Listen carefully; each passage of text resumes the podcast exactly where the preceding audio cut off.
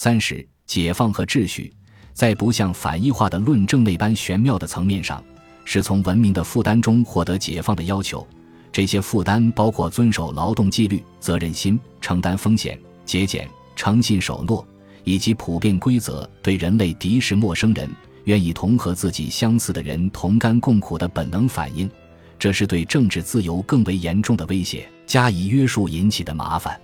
因此，解放虽然说起来是个新概念，就它摆脱传统道德的要求而言，其实也是一种很古老的现象。赢得了这种解放的人，将破坏自由的基础，允许人们做那些将文明赖以存在的条件摧毁一尽的事情。一个例子是解放神学，尤其是南美洲天主教会中的这种货色。不过，这场运动并不限于南美洲。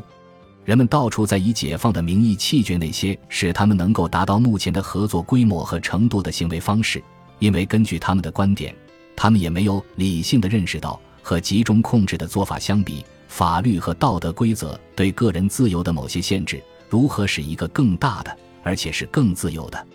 秩序成为可能。这些要求主要来自我们已经讨论过的理性主义的自由主义传统。它意味着自由不能和个人行为受到的任何普遍限制共存。从上述伏尔泰、边沁和罗素的言论中，都可以听到这个传统的声音。不幸的是，它甚至渗透到了英国理性主义圣人约翰·斯图亚特·穆勒的著作中。在这些作者的影响下，大概尤其是在穆勒的影响下。我们只能以服从某些行为规则为代价，才能享有使我们得以形成扩展秩序的自由这个事实，历来被用于为重返野蛮人所享有的自由状态的要求进行辩护。按照十八世纪思想家的定义，这些野蛮人尚不知财产为何物，但是这种野蛮状态，其中包含着共同追求自己同胞的具体目标以及服从头领命令的义务或责任，很难被说成是一种自由状态。甚至难以把它说成是一种道德状态。只有那些当人们根据自己的目标做出个人决定时必须予以考虑的普遍而抽象的规则，才担当得起道德之名。